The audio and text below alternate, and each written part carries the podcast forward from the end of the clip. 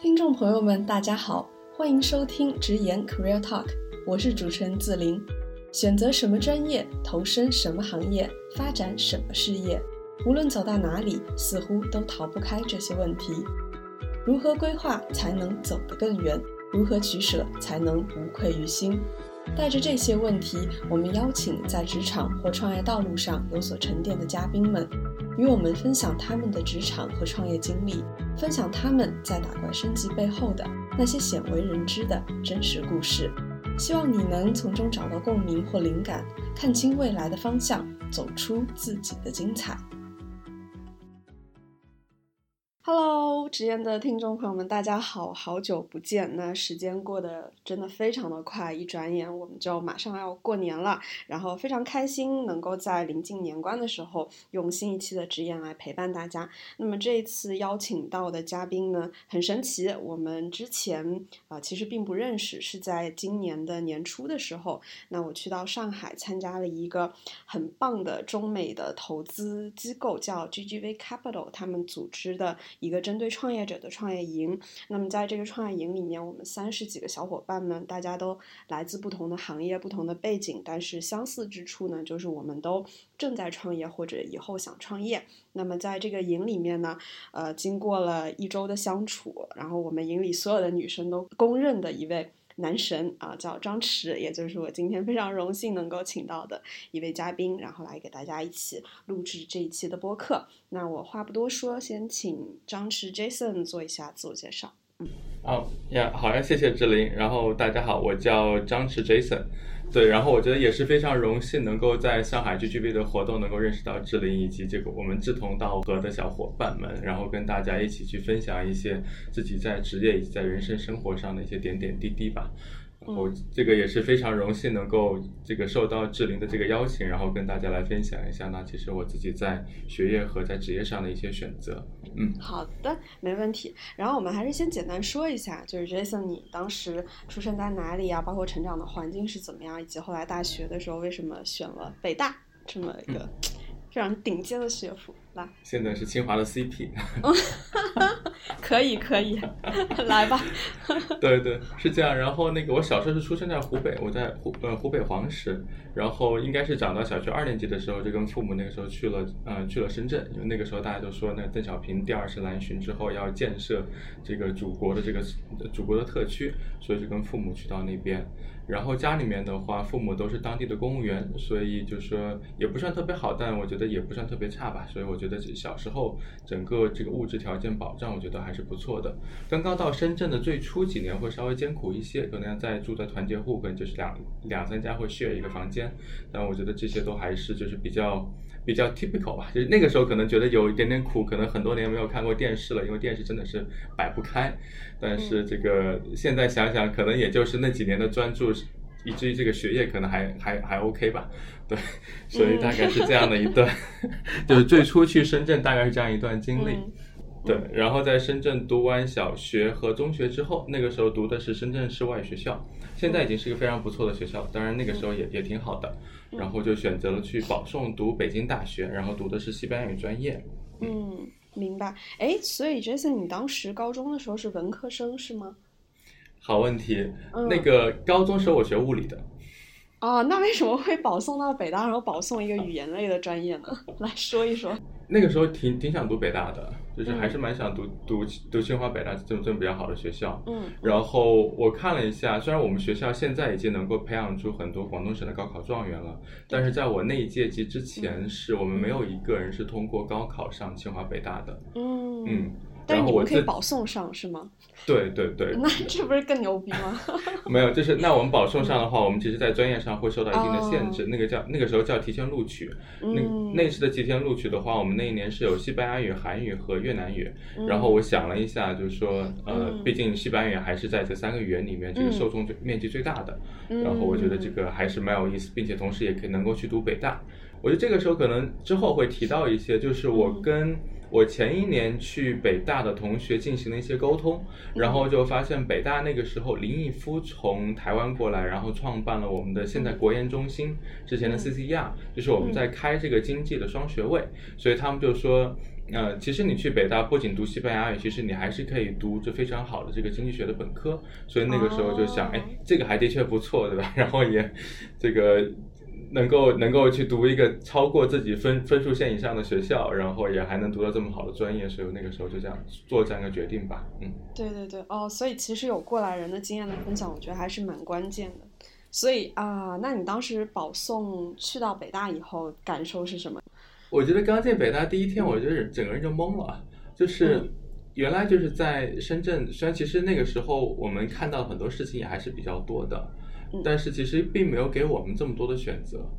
然后我进学校第一天的时候，我们就发现那个时候香港大学就香港的那些大学，包括香港大学，全部都过来招生。然后我们那一年还是说可以基本可以免费，然后那个时候完全就可以去读法律啊，去读经济。但我想说，哎，其实我折腾了好久才能上这个北大，对吧？因为以前学习成绩也没有那么好，毕竟还是要花了挺多时间去准备这些保送生的一些考试。然后后来就没有再去往这方面想。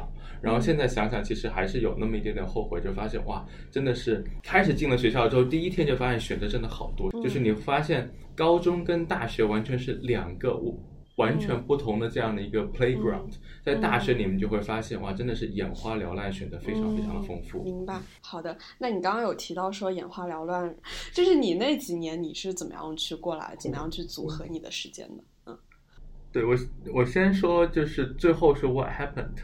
我觉得大学四年的话，我前两年，我第一年都在社团，我在学生会，嗯，那个时候我是外院的学生会主席那一年，然后之后我花了一点时间去准备考 GRE，那应该是大二下学期的事情，然后包括准备西班牙语的四级考试，所以在语言上面就英语和西班牙语都花了一些时间。后来大三、大四的话，更多是之前谈到这个我在金双的学习，以及后面再开始实习。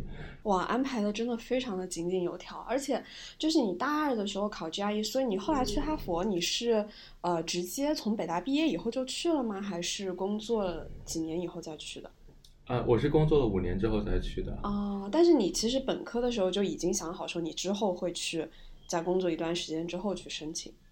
这个倒没有，其实这里面还是就是还这里面有有一段还蛮有趣的故事的。嗯，我大一大二的时候，其实我并不是我后来去了波士顿咨询公司，那个现在其实大家听起来都可能还是比较有名气的，但是我大二大三开学之前，我都不知道有咨询这个行业，更不要提我们公司了。对，然后我就记得，就是大二的时候，在跟一波人一起在准备 GRE，然后那个时候有个朋友说，哎，听说有一个贝恩的公司要过来做宣讲，你要不要过去一起听一听？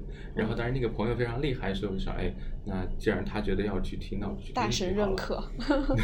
就这有个 STEM 在那个地方，嗯嗯。然后真的是大三上学期通过那次宣讲，我突然发现。哦，哇哦！既然有这么一个行业，它能够就是付你非常高的薪水，然后再去做 problem solving，然后想，哎，其实我对这个解决问题这一块还是比较感兴趣的。然后他同时说，在那边待了三到五年之后，他可以送你去世界上最顶尖的学府去读 MBA。然后那次宣讲来的是两个经院的学姐吧，然后他们那个时候就应该是 Ben 应该已经有人去 HBS 了，所以就是还是就是非常非常 attractive。然后他们在说为什么他们去选择去贝恩或去咨询这个行业的时候，他们就说：“哎，我一边在学习，然后一边 get paid，所以我觉得哇，有这么好的地方，对吧？然后又能够让我解决问题，又能赚钱，高级 PV 啊！但是确实都是大实话。当然了，那个时候一边在很苦逼的准备 GRE，一边说：哎，居然有这么一条路，那我还是去试一试吧。嗯，就后面就觉得。那个，我觉得那个那个刹那所做的决定，真的还是蛮勇敢的，因为后来事后想想，就发现，其实那个时候没有什么读外语的人真正能够进到咨询的。哎，但是当时来宣讲的是 Ben，为什么最后去了 BCG？就是我觉得 Ben 更多是一个他给我打开了咨询行业这样的一个，对吧？就他打开了这样一扇门。对，然后其实那个时候我甚至都没有敢想 BCG，因为我看到台上站的全部都是金院的同学，对吧？然后还有一些就是其他地方也是光华，或者是或者说我们现在 CT 呃清华的读理工科的同学，那这些是比较那个时候咨询比较招的 typical 的一些 background，很典型的，对。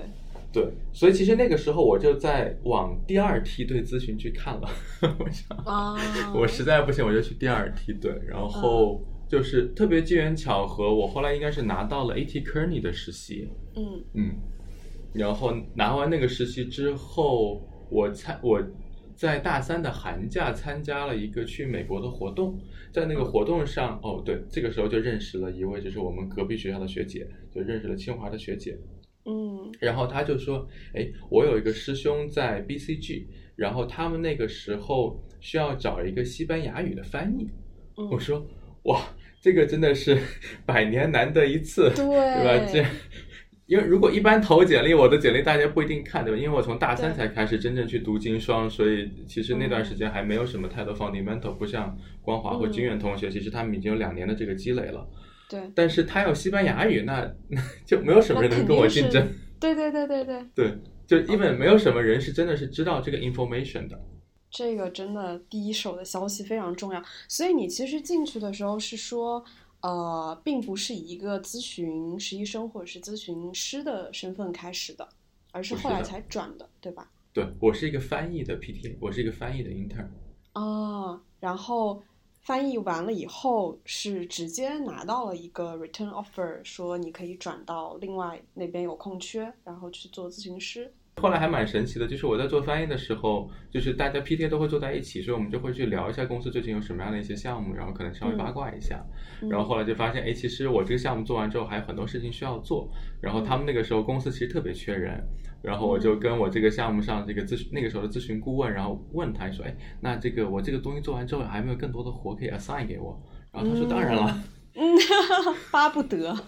对，然后就通过那个，然后就通过了一个非常非常简单的面试，然后就成为他们的 PTA 铺里面的一个同学。嗯，然后 PTA 之后也是，就是在我大三的时候花了挺多的时间，然后后来拿到了 PTA 的这个 early decision，所以在九月份的时候，大大四开学九月份的时候，通过两轮四次面试就拿到了 BCG 的 offer 了。然后那个时候基本上其他所有咨询公司的校招都还没有开始，哇，那这个真的是，我觉得哇，就我又保送了一次。对啊对啊，就很厉害。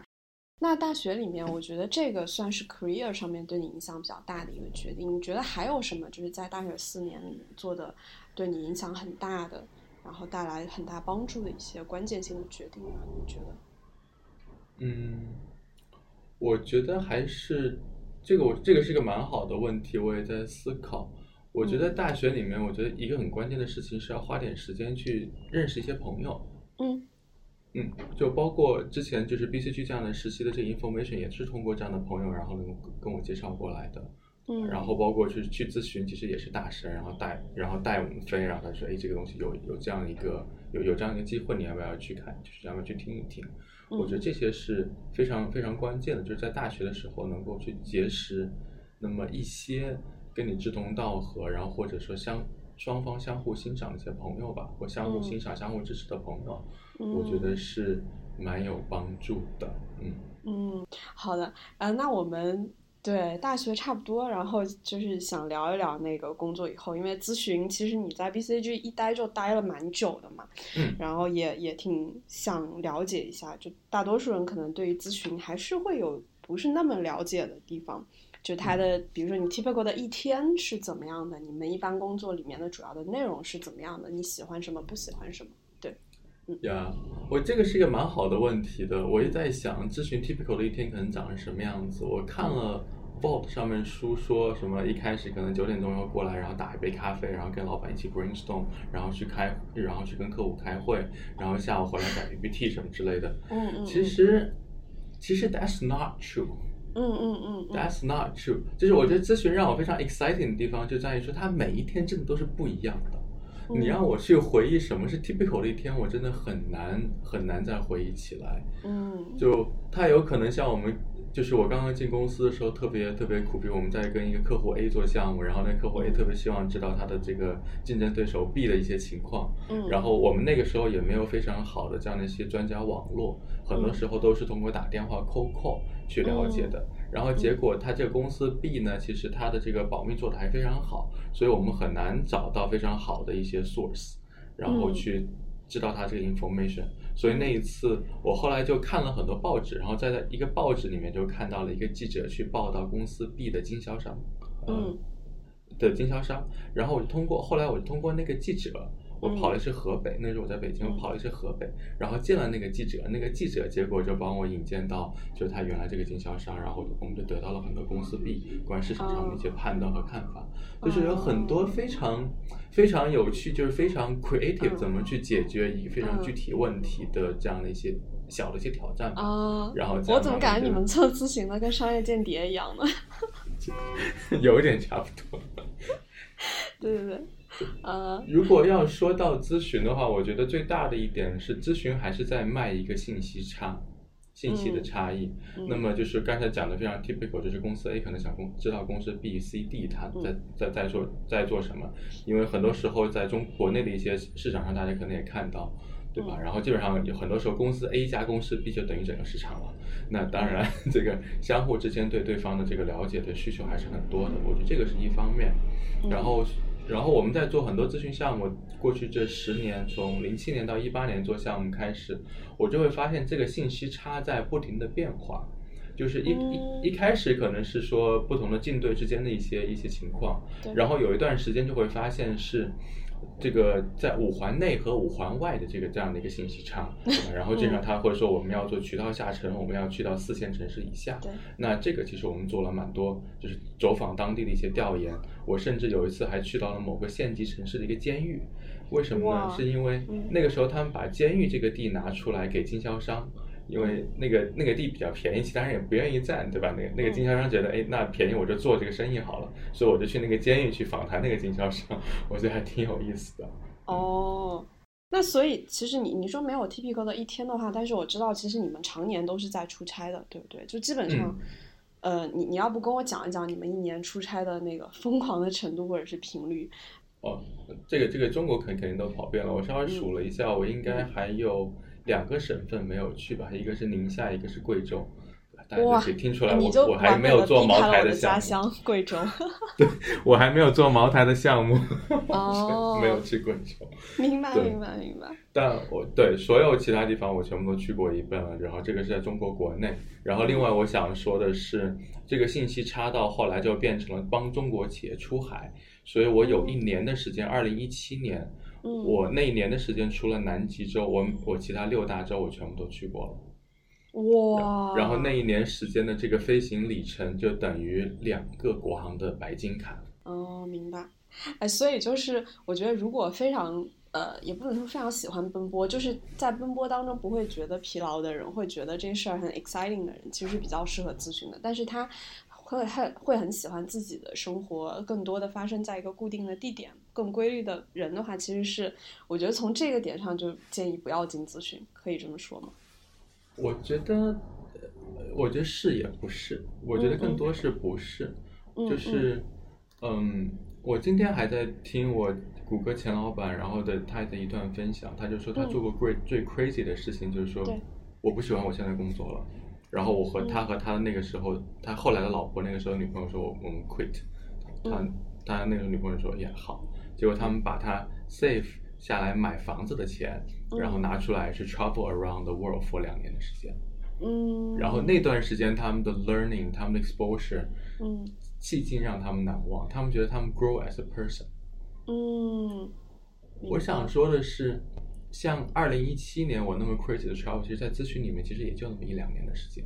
嗯，我觉得人生有那么一段经历是这样做的。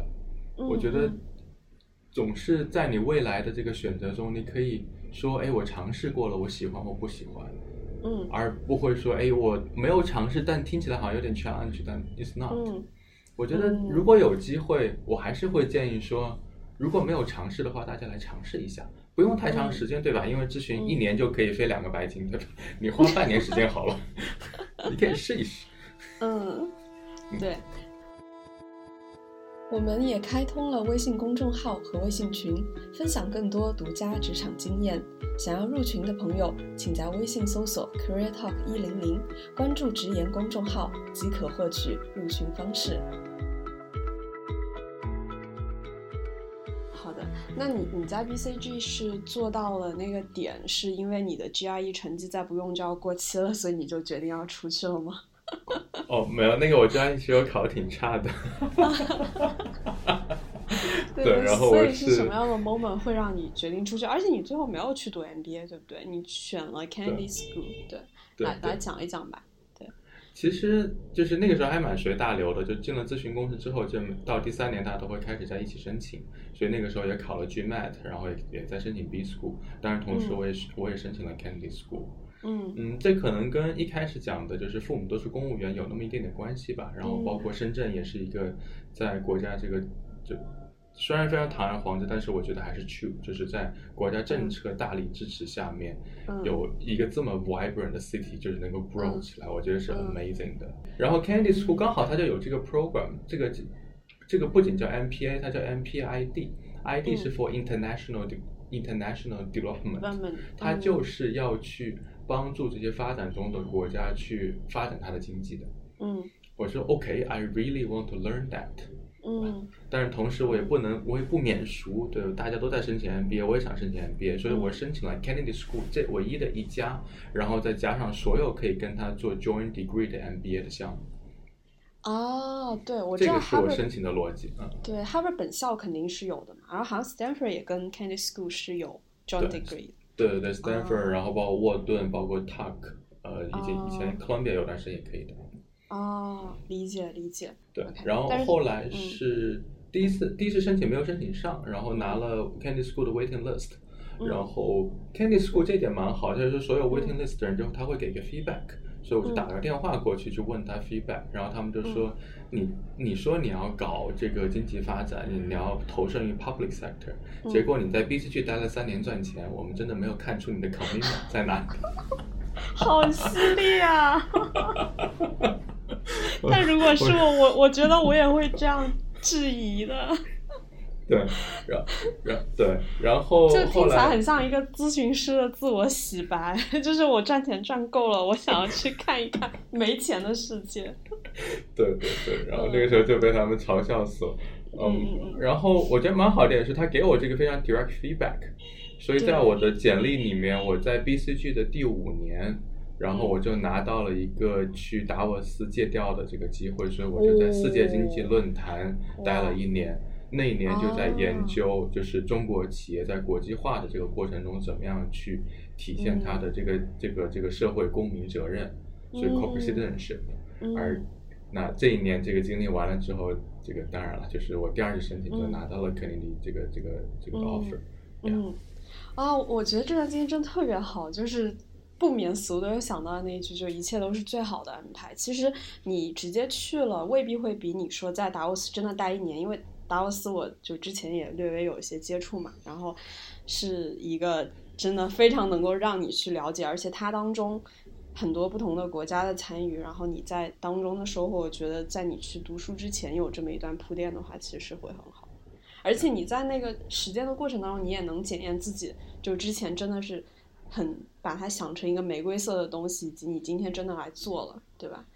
所以你你你实际去做的当中，就是跟你自己之前的那种预判会有差异吗？比如说，有些人一开始很想要去一个行业，结果去了以后就会发现很多之前想象的泡泡都破灭了。不仅更喜欢，我就完全 committed。就是我觉得，就是那个时候发现了一个特别特别大的一个 insight。嗯。然后就是因为大家就是那个那个时候是一一年一二年，所以那个时候大家还在做 CSR，总觉得 CSR 可能跟赚钱是 conflict 的。啊，是。然后，然后我在做那个项目的时候，然后就发现，就读到了 Michael Porter，就是这个是，嗯，管管理咨询之父了。然后他写的一篇文章，就是说怎么样去 align 你的这个 strategy 和你的这个 social impact。然后他说，只有 align 了这两者的公式，才能够非常快速能够发展。然后他里面举了很多像包括雀巢的例子或其他公司的一些例子。嗯。然后因为。对，就是我读到了这个点，然后理解到了这个点，同时在后来那一年在访谈的过程中看到了包括华为公司、包括 Costco 这样的一些 emerging 的一些 best practice，让我就 firmly believe，对吧？赚钱跟 social impact 这两个不是矛盾的，这两个是需要非常好的结合的。虽然结合起来真的非常难，所以例子真的非好的例子真的很少。但是如果一旦结合起来，你就会发现厉害了这个东西。啊呀，所以你当时是哪一年去的哈佛？一一二到一四。一二到一四年，然后讲一讲在那边读的感受吧。就那个，那真的是 more than amazing。就就我觉得读的很多课程就是 mind blowing。就那我说我最喜欢的一门，好，有很多很多很多课，然后他就会教你，就是跟人沟通，嗯，包括说话，包括做 campaign，嗯。都是有方法论的。嗯。就是我就他就会他，然后这个方法论走得非常 deep，就是嗯。他们会在讲说你怎么样去做一个 public narrative，然后他就会有一个方法论就叫 self us now，就怎么样嗯。通过你自己的一个故事跟大家连在一起，然后 call for action and and now，嗯这些嗯契机我都还记得，然后这就是因为他毕竟还是 train 了很多这个这个这个美国政坛的政客嘛，所以我觉得嗯他在这他就是 Kennedy School 在这方面，我觉得真的还是蛮有积累，蛮就是在方法论上蛮有积累和和沉淀的。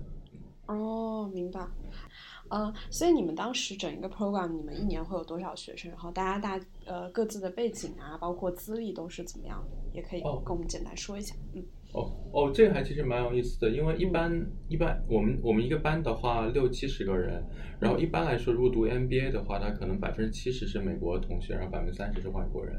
嗯，那我们是完全倒过来，我们百分之七十是外国人，百分之三十是美国同学。嗯而外国人的话，有些就真的是从 emerging 国家直接过来的，因为我们嗯、因为这个 program 的本身就是要帮助这些发展中国家去发展经济嘛，所以嗯。发达国家的人反而少，然后真的就会有什么呃越南的这个财长对吧？然后有嗯。印度央行的同学，有有这个非洲啊，有有非洲这个这个这个 IMF 的同学过来，嗯。跟你讲非常非常 touch，非常这个 vivid 的一些他们自己在不同国家的一些 stories。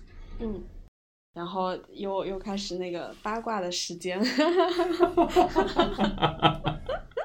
所以在读书都在谈恋爱，对吧？嗯对对对对对，哎，对吧？我没有记错吧？你们是是，对对，来来讲一下这个当时让我们就是全场女生跟男生都尖叫的爱情的故事。嗯，你跟你的太太，对，嗯对，然后对，然后后来进了 Kennedy School 之后，就还是想继续申请 MBA，因为因为那次也没有拿到 MBA joint degree 的 offer，嗯所以就那个时候碰到了我的那个同学，后来是我的太太，然后就说，哎，我们一起来申请学校吧，嗯，然后这样就我们一起在一起写了差不多不到一个月的时间的这个，哎他当时也在 Candy School 吗？对，他也是 Kennedy School，嗯，？OK，同一个专业呃，另外一个专业，？OK，他在读 public policy，对。嗯嗯然后我们就一起在写这个 essay，然后写了不到一个月的时间。那你知嗯道写 essay 的过程中都是相互这个 soul searching，对吧？相互嗯鼓励，相互成长。嗯然后对，嗯，然后我就可能就是不到最后第二十九天，我觉得可能到了那个 moment，呃呀，我觉得这个就是我我自身的这个追求了。So、嗯 so I proposed。嗯，然后用的是什么？你当时跟我们说的是，嗯，就跟他说，其实嗯我我知道我没有我没有什么准备，我也没有 ready，但是就是 at this moment，我就希望能够问你，你是否愿意嫁给我？嗯，呃，当时是在外面嘛？就是是在一个什么场合里面？就在哈佛学生宿舍。哦，哇！但你们从就是你求婚到后来结婚是在毕业以后吗？还是你们在哪里？就是有、哦我们过了一个月就在就在那个 Cam 就在 Cambridge 领，就是在那边领证了。嗯然后婚礼是哦的确是我毕业一四年毕业之后再回国办的。明白。然后回国你们后来都一起回来的。啊、没有，我先回来了一段时间，就是我一六年先回来的，OK，然后然后他一六年下半年就回来了。对嗯，是他先留在那边工作了一段时间。嗯，没有，因为那个时候哦，对，说到申请，就是后来他申请到了 HBS，所以他啊就去读了 A Kennedy School 和 HBS，所以差不多三年半，不到四年的时间。啊。然后我那个时候终于申请到了 Tuck，然后嗯但是因为刚结婚，所以就虽然路程不是很长吧，对但是因为刚结婚也不是很想 long distance，所以我就放弃了那个嗯，去去读 Tuck。哦所以我就我两年就在 Kennedy School 毕业，然后在嗯 BCG 的 Boston office 工作了两年，嗯嗯。嗯啊，明白。所以你当时又回到了 BCG，是呃跟公司就是之前让你出去读书，就是说你你到一个时间毕业了要回来，还是说也也没有说这这样的约束，只是你后来顺理成章的就又回去了。嗯，没有，所以这这是这样，就是公司的确是需要我回去才有这个 sponsorship 的。嗯呃，然后我就那个，然后其实 BCG 那个时候不同的体系，就不同的 region 之间，它这个 sponsorship 是不能转，所以我没有回 Greater China 的时候，我就把这笔钱还给公司了。所以那个时候真的是为了爱情，导致账上真的是一分钱都没有了，立刻一分钱都没有。对对对，我就正想说，我说你这个 为了爱情的这个代价，就把你的 sponsorship 的那个对 经费啊，但是就还没问题我还得赔点钱，然啊后。就就就这样。对，所以后来呃，你回国以后就去了 Google 吗？还是回国以后？我回国之后又又又又去了 BCG，然后就是在嗯对 China 一五一六年的时候，国内的确整个互联网 mobile internet 起来非常火爆，嗯，然后那个时候也基本上把 BCG 的这个项目经理层全部都挖挖断层了，所以他们就说，哎，就是就就邀请我回去吧，所以我就那个时候就回到了 BCG Greater China。嗯嗯，所以所以所以后来是什么 moment 会让你决定去 Google？也是 Google 的人找你是吗？呃，没有，就呃，嗯就是那个时候一就是回到我一六年不是回来了嘛，然后一七年的时候做了一个做了一年的项目，然后在外面根本就跟老婆就完全见不到面。嗯嗯嗯嗯嗯。对，所以老婆又一次的影响了你的职业选择，是吧？那那没有，就是我自己觉得太累了，嗯我自己觉得太嗯累。然后刚好到一八年初的时候，我不知道你还记不记得，让包括开始新华社啊、人民日报、商务部都在说，欢迎谷歌在这个尊重法律的情况下面重重新返回中国。啊。然后我就跟对那时候跟一个就是已经从 BCG 去 Google 的那个 Head of Strategy，我就去跟他聊说，嗯哎，这个是不是有些机会能够能够 participate？嗯。嗯，然后刚好我的确也听说谷歌的这个 lifestyle 还不错，我说哎，嗯那这个好像听起来是一个是一个 win win 的，这个是一个蛮好的一个 opportunity。然后他说有啊有啊，嗯。所以然后啊。然后就因为这样是还是比较机缘巧合，也是也是因为原来在 BCG 里面认识一些同事吧，然后这样就进入了谷歌。嗯，嗯，跟我可以跟我们简单讲一下，就是 Google 北京的一些氛围，包括公司文化。我我我反正略有所知，好像是非常好的，但是还是就很好啊。嗯，老板第一天就跟我说，哎，Look Jason，你要有 psychological safety，嗯你在这里嗯是非常 safe 的。我说哦嗯，OK 嗯 OK，What do you mean？他说嗯就是 just feel safe。You don't need to 哦 worry about anything。我说哦哦好好好，哦，对，然后就发现每天三餐又供应，那个时候还没有还没有疫情，所以什么还有 gym 可以去，然后中午你困了还可以睡觉，对吧？然后自己还有我们的 barista，他们的拉花都是拉的都是非常有这个技巧的。我的天！所以你们肯定也不会九九六，对吧？就然后没有，就就发现，就中国在轮休的时候，我们是不上班的，就是有时候不是我们中国内轮休周六或周日要上班嘛，对，那那一天基本是不上班的，啊，就是我平均四十个小时吧。我觉得 Google 真的是一个非常好的环境，会让你重新有时间去审视自己的内心，你想去做什么。然后嗯每个、每个 leader 都会过来说，就是 want to make sure you're successful。他几乎对每个人都会说嗯类似同样的话，所以他就会让你真的是有 psychological safety，让你去自己做 soul searching，、让你自己去呃 charter your own course，对吧？嗯去 put 这个你需要的资源 together，然后做一些，either 是做些 project 也好，或者说支持你做百分之二十的项目也好，就是非常非常非常 supportive 的一个一个环境。嗯，结果这个 soul searching 的结果就是你决定离开谷歌是吗？你的老板是不是万万没想到？就是嗯其实从 BCG 过来，谷歌还是有一段时间是需要去适应的，嗯，因为 BCG 所有事情都还是非常 structured 的。对，对吧？就是我在这三个星期，我在这三个月我要做什么事情？我有个老板，我有个客户，这个 scope，对吧？对我要做这个，每天要做五十个 interview，something like that。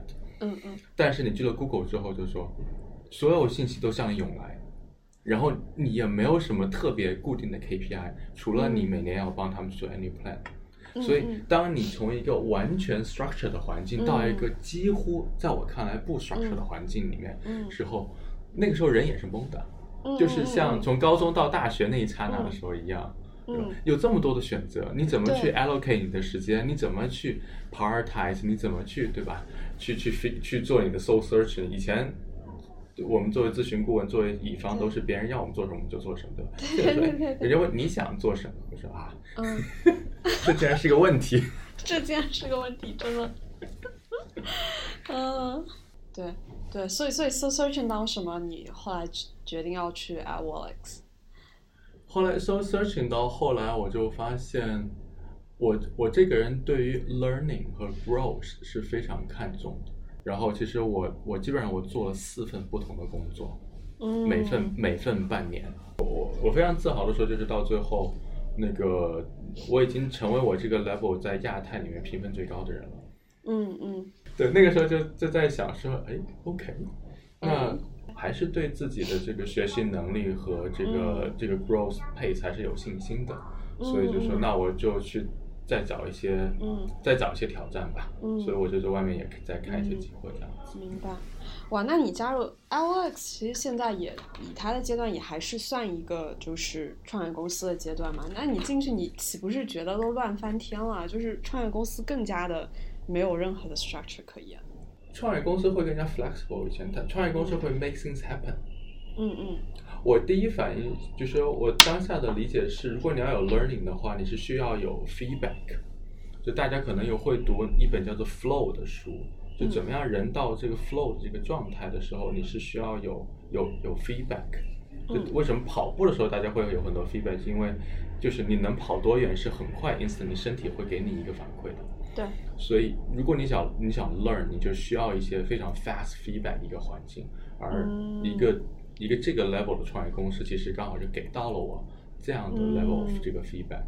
嗯就我举一个例子好了，就是那个我的 BCG 的那个前老板走了之后，他换人换了一年的时间，literally 换了一年的时间。嗯我现在 build team，我现在一个 team 十个人，然后我现在已经我在过去一个月中我已经发了六个 offer 了。嗯就一个是一年招一个人，一个是一个月发六个 offer，其中三个三个已经 accept，明白。一个已经来上班了，所明白以就是这个 level of pace 是完全不一样的。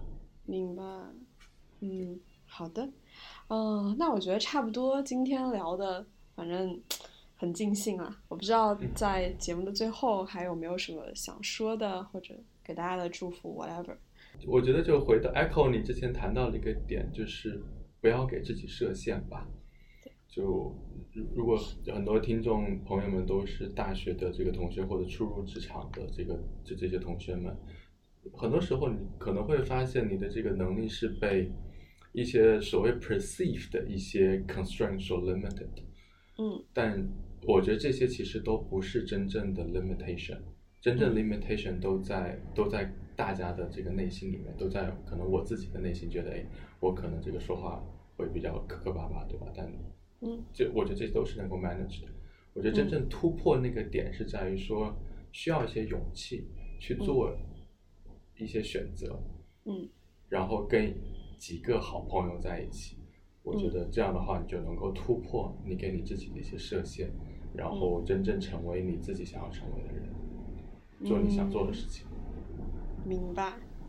好的，行呀。那我觉得最后还是要再给 GGV 打个广告嘛，所以就像我们之前说的，非常感谢真的一个 VC，然后能够为我们这群可能有的在创业也不知道，就是还有我们未来这种也不知道创业创成什么样的人，提供了一个很好的平台。然后真的像你刚刚说的，能够遇到一堆好的朋友，大家一起做事情。所以如果大家感兴趣的话，去关注一下 GGV Capital 的公众号，然后报名明年的 Fellow 的申请，然后跟我和池哥还有我们其他的小伙伴成为 Fellows 的校友。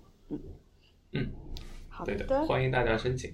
好的，好，那我们的这一期节目就到这里，祝大家新年快乐！新年快乐，好，牛年顺利，拜拜。拜拜。本节目由长江商学院 Global MBA 在读学生出品，参与节目制作的还有深圳创业社区的建设者 Grace 张根和香港大学的在校生马俊，感谢你们。